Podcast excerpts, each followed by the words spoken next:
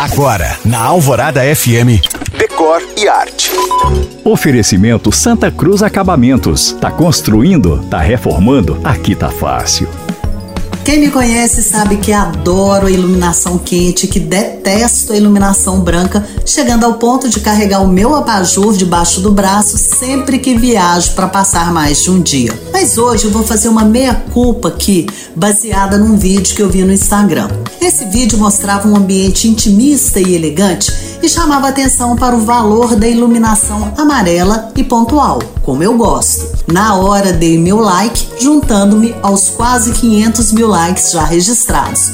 Porém, o interessante e o motivo do meu meia-culpa são os inúmeros comentários de mesmo teor que vi nessa publicação. Neles, muitos expressavam que, apesar de acharem bonita e elegante, a iluminação mais baixa lhes causa desconforto, em alguns angústia, e teve até um comentário que eu quero ressaltar em que a pessoa disse sentir a mesma coisa, mas que estava com medo de falar porque achou que seria a única ali naquele ambiente, afirmando algo na contramão das diretrizes decor. Olha só. Pois bem, o que eu quero registrar aqui é que em matéria de casa não existe unanimidade. Não tem essa de certo e errado e que você é livre para escolher o que prefere, o que acha mais bonito e o que te faz feliz e não aceitar críticas pelas suas escolhas.